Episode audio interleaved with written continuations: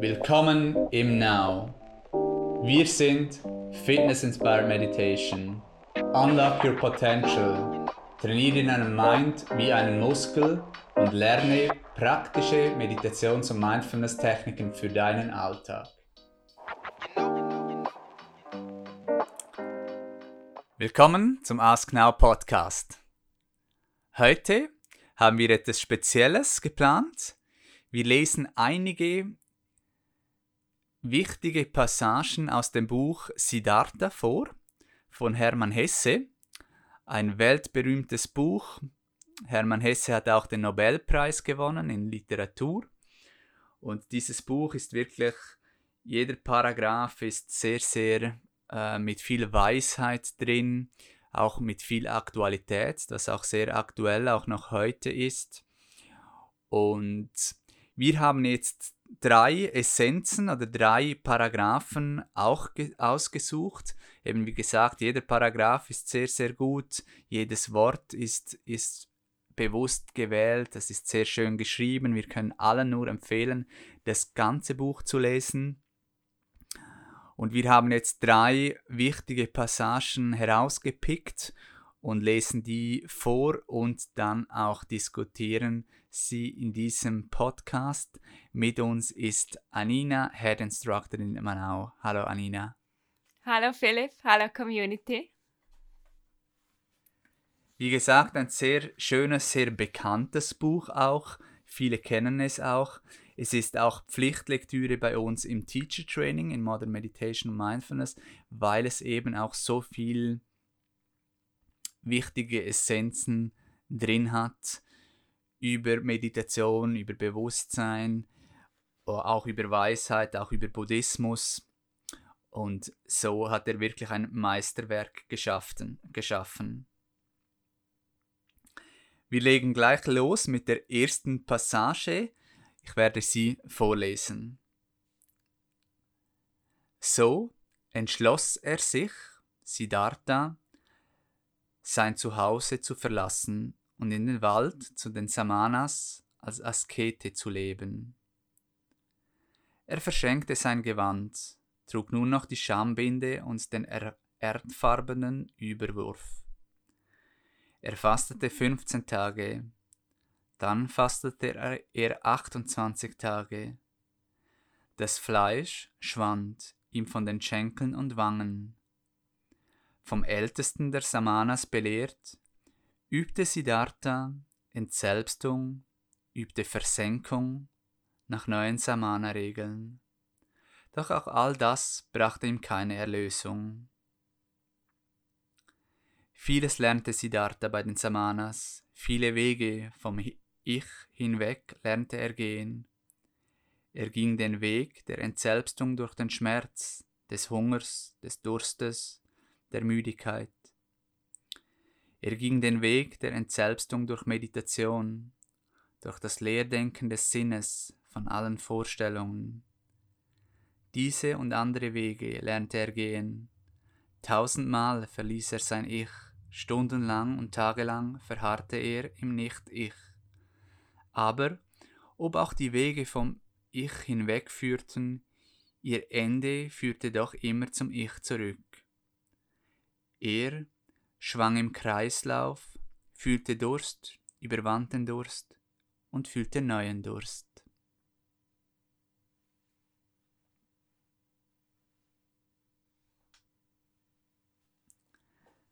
Dies war die erste Passage, ähm, wo Siddhartha bei den Samanas gelebt hat, im Wald als Askete ganz bescheiden. Er hat alles, allen Besitz abgegeben und dort im Wald besitzlos gelebt und die Lehren der Samanas gelernt und geübt. Was sind so wichtige ähm, Sätze, ähm, Absätze aus diesem Paragraph für dich oder auch Takeaways für dich, Anina? Für mich persönlich ist natürlich die Geschichte, dass er eben diesen Weg ja auch sucht aus dem Leiden. Und auf der Suche ist, was sind die Ursachen des Leidens?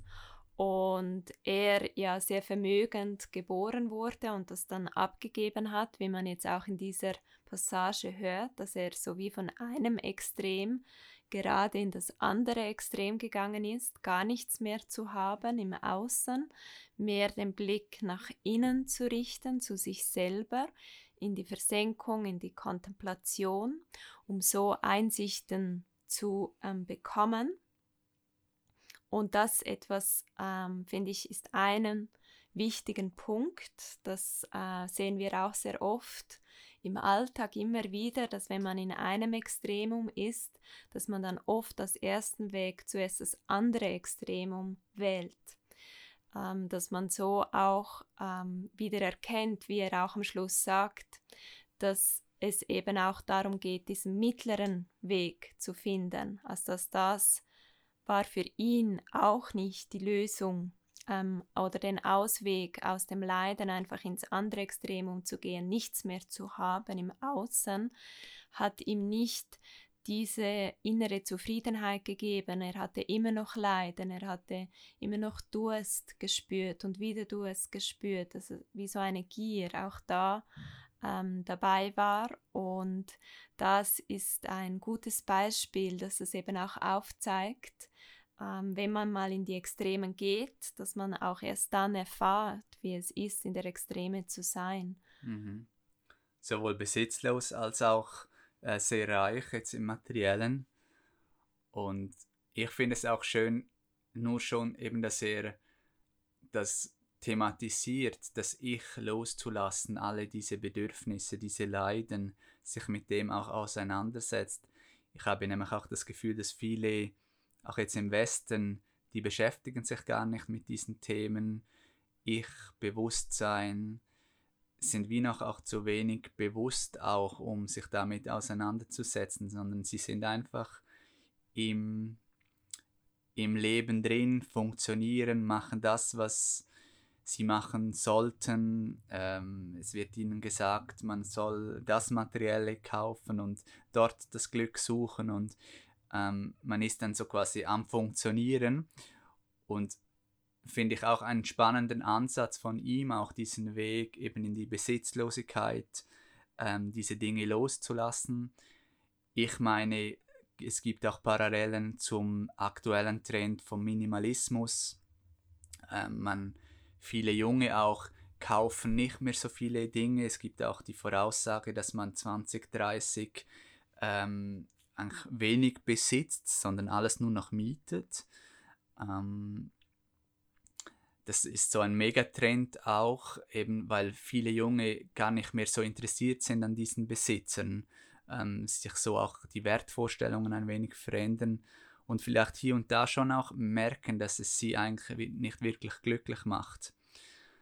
Wie weit es das jetzt auch mit dem Bewusstsein zu tun hat, teilweise glaube ich schon auch mit dem Minimalismus, dass eben ähm, viele auch sich bewusst sind, hey, das macht mich nicht mehr glücklich, ähm, 20 Paar Schuhe zu haben und einen riesen Schrank, ähm, Schrank voll Kleider. Und so diesen Ansatz in das Besitzlose zu gehen, ähm, finde ich sehr spannend, ja. Dabei ist sicher auch wichtig, dass wir uns ja oft auch definieren über unseren Besitz, was mhm. wir haben. Das meint er auch, so verstehe ich es mit dem Selbstlosen, mhm. dass ähm, ich mich definiere über welchen Beruf ich habe, was für einen Partner, in welchem Haus ich wohne, wie viel materielle Dinge ich auch habe, welche vielleicht kulturelle Schicht oder gesellschaftliche Schicht ich da hineinpasse und so auch, definiere ich, ich mich dann auch. Oder auch als Ergänzung, was ich tue, was ich arbeite. Eine sehr starke Identifikation auch mit dem. Und die lässt er natürlich auch völlig los, indem er in den Wald geht, ja. Ja, er praktisch ordnet er sich einer anderen gesellschaftlichen Gruppe zu die eine andere Intention hat, wie wenn man jetzt Prinz ist, ähm, so aus wohlhabenden Verhältnissen kommt, hat man andere Aufgaben. Das erklärt er auch gut, finde ich, dass es eben gewisse Regeln auch gab, die es zu befolgen gibt. Das ist sehr strukturiert. ähm, wie man da vorgehen kann. Auch da gibt es Werte, an denen man sich orientiert. Und das äh, finde ich etwas sehr Wichtiges, dass auch heutzutage immer noch so oftmals so ist, dass wir uns definieren über das Haben, was wir haben. Und in der Meditation aus dieser Lehre erfahren wir ja, dass es sehr wesentlich ist für unsere Zufriedenheit zu erkennen, wer wir sind. Dass es mehr um das Sein geht, wie um das Haben. Oder das Tun. Ja. ja. Absolut, ja. Dann kommen wir zu einer nächsten, ein wenig kürzeren, spannenden Passage. Nicht Yoga Veda, mir soll mich lehren, noch Atta Vera Veda, noch die Asketen, noch irgendwelche Lehre. Bei mir selbst will ich lernen, will ich Schüler sein, will ich mich kennenlernen.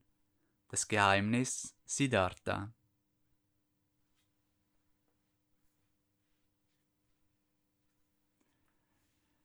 Auch diese, diese paar Sätze haben wieder einiges an Weisheit drin, ähm, dass man eben auch da auch Essenz, dass es eben in der Meditation und Mindfulness nicht darum geht, irgendwelche Lehren oder Traditionen zu auswendig zu kennen und perfekt zu kennen, sondern dass es darum geht, sich selber kennenzulernen, den eigenen Meister zu entdecken und auch Kontrolle zu übernehmen über den Mind, über die Gedanken und Emotionen, über dann auch sein Leben, über seine Worte, seine Handlungen.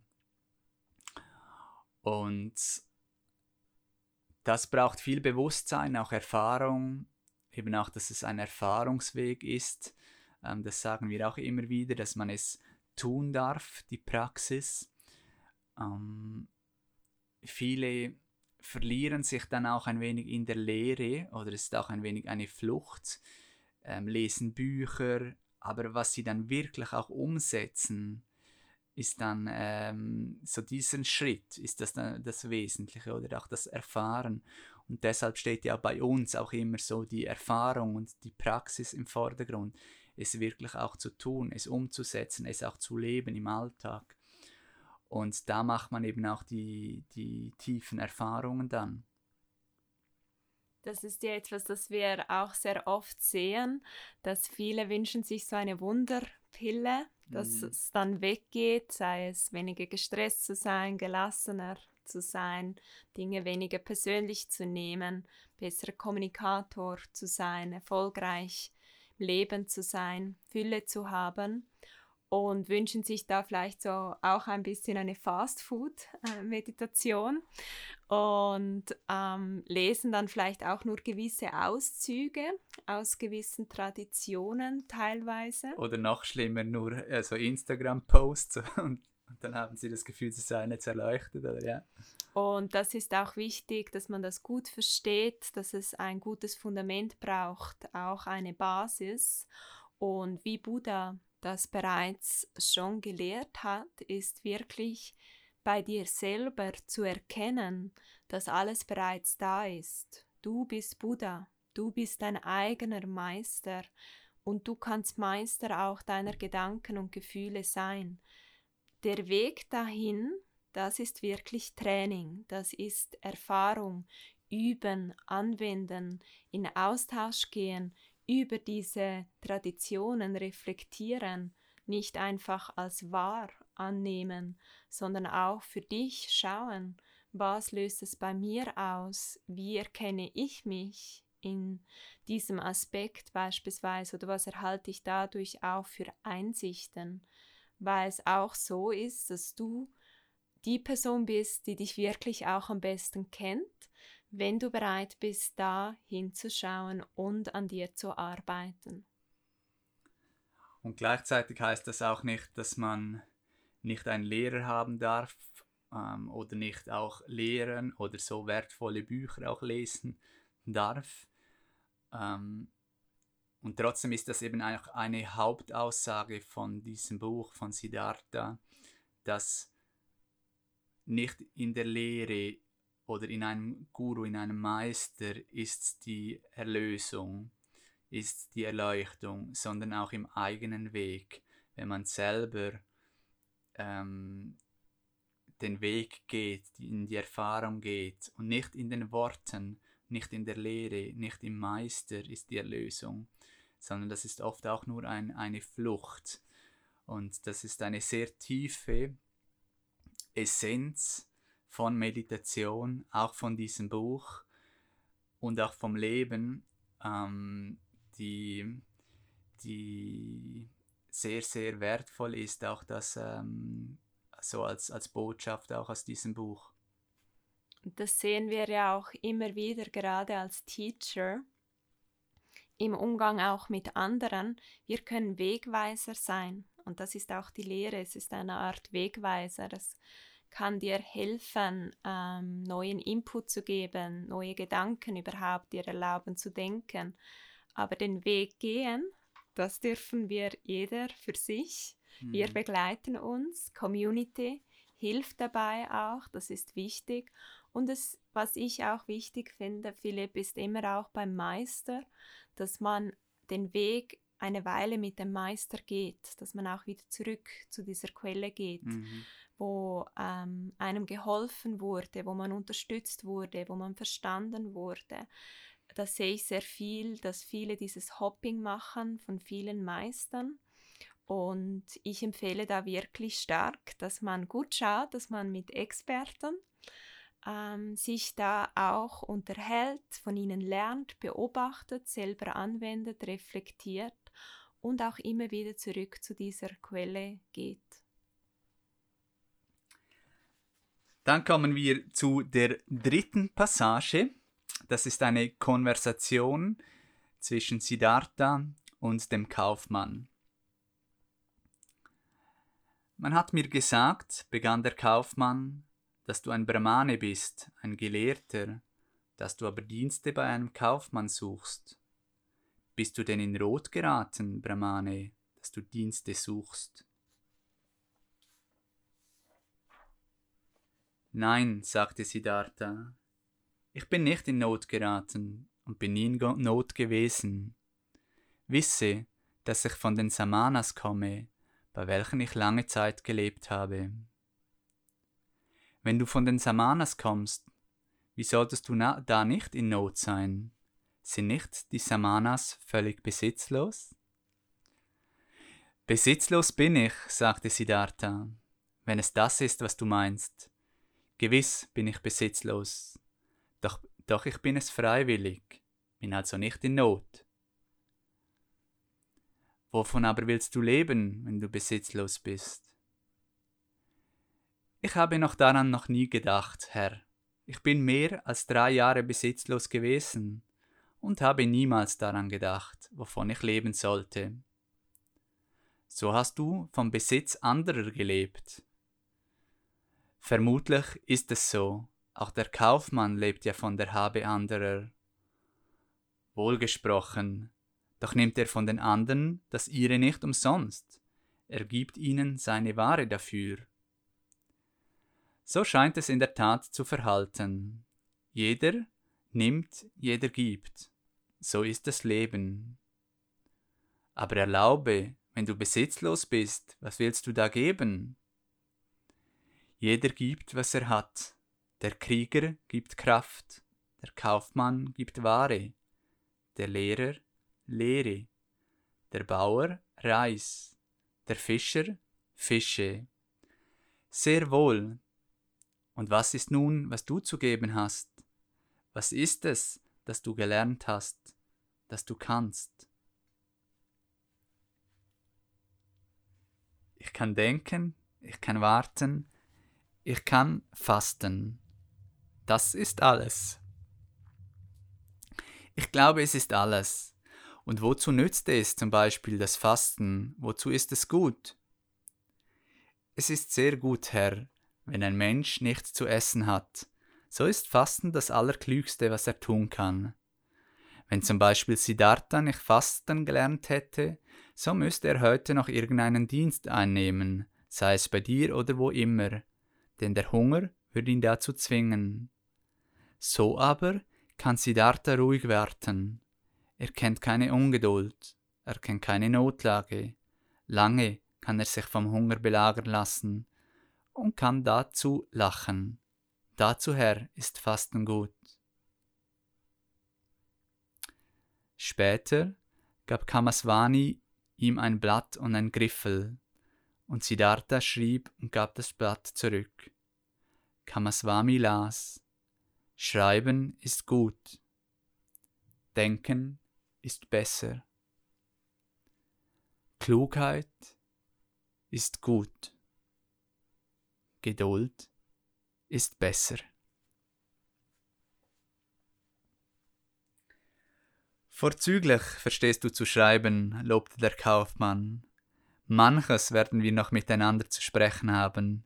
Für heute bitte ich dich, sei mein Gast und nimm in diesem Hause Wohnung.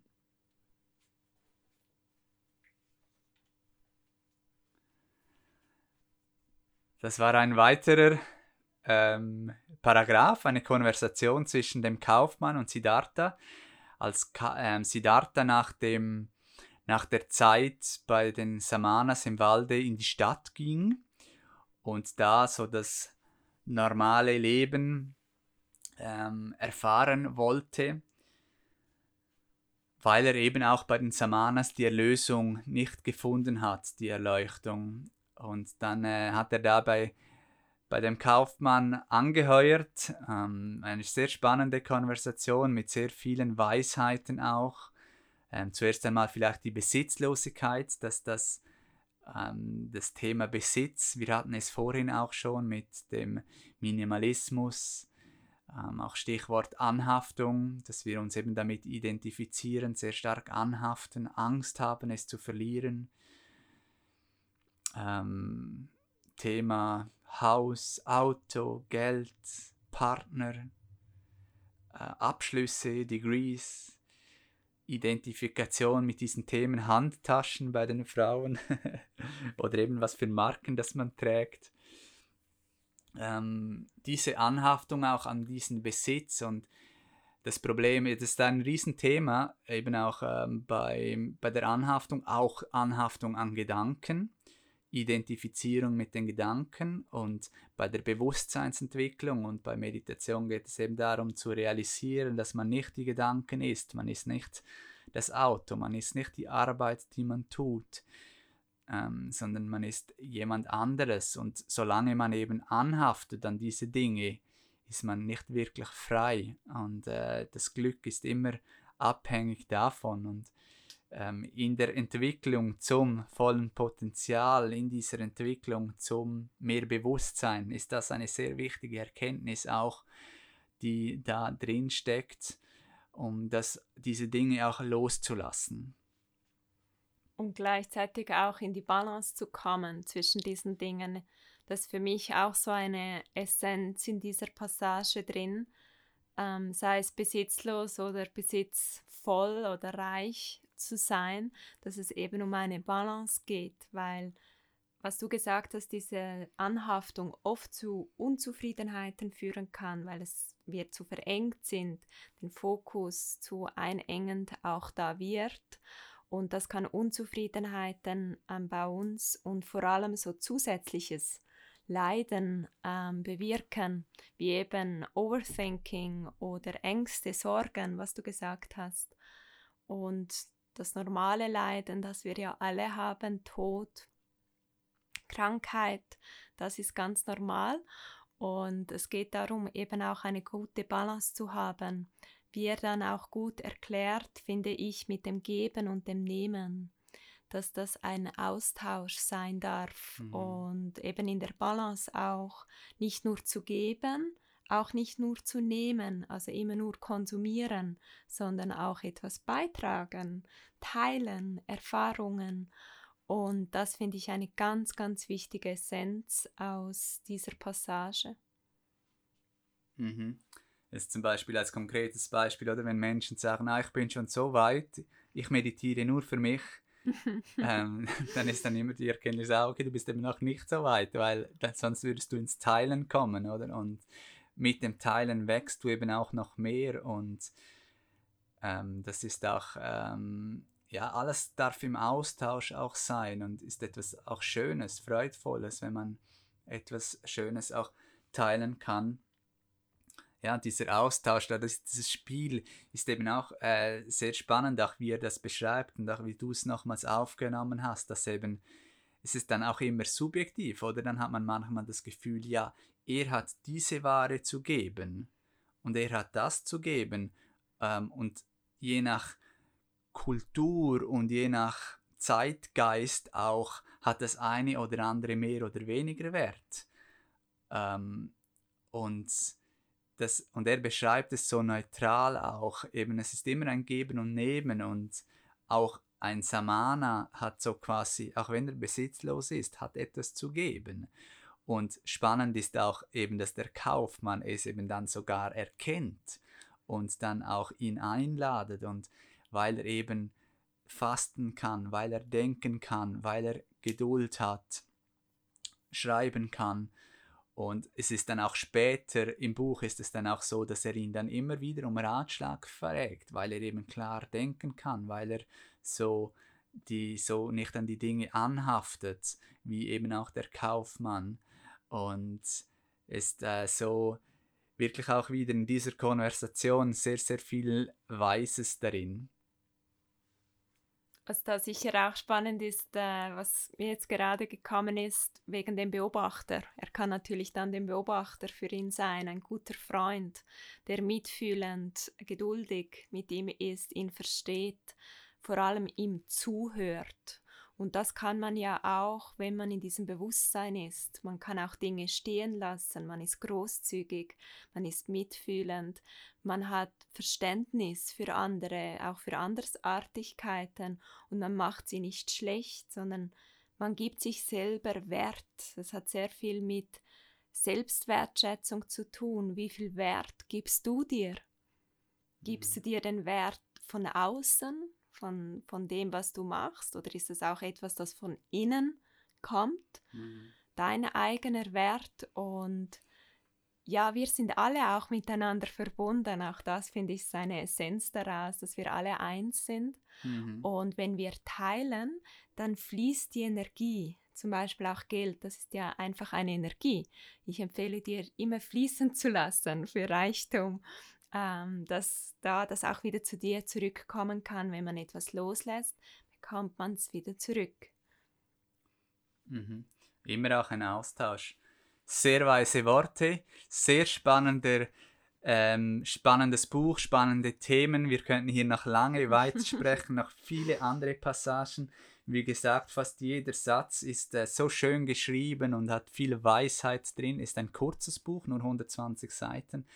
Ich kann es jedem nur wärmstens empfehlen. Eine sehr, sehr schöne Geschichte, ein sehr schönes Buch. Ich habe es schon mehrmals gelesen. Wie gesagt, lesen wir es auch in, der, in den Teach Trainings als Pflichtlektüre. In unseren Teach Trainings im Now, in Modern Meditation Mindfulness. Da beginnt jetzt gleich ein neuer Zyklus online, weil ja das Studio auch geschlossen hat, können wir das dort nicht anbieten. Und dann wird es auch ein On-Demand-Content geben zu diesem Buch. Das ist noch in Bearbeitung, wird aber bald einmal veröffentlicht. Da könnt ihr euch auch frei, freuen. Und ansonsten haben wir wie immer ähm, auch heute wieder live Sweat und Meditate Lektionen im Livestream heute Abend mit der Community. Heute bei mir, ich freue mich schon, Oberkörper und dann eine stille Meditation, 35 Minuten. Gestern warst du am Start, Anina, mit einer Sweat für die Legs und Sexy Body und dann einer Beginners-Meditation. Ich freue mich, von Feedback von euch zu hören auf die Passagen, auf das Buch, wie es euch gefällt, was euch gefällt und freue mich auf bald.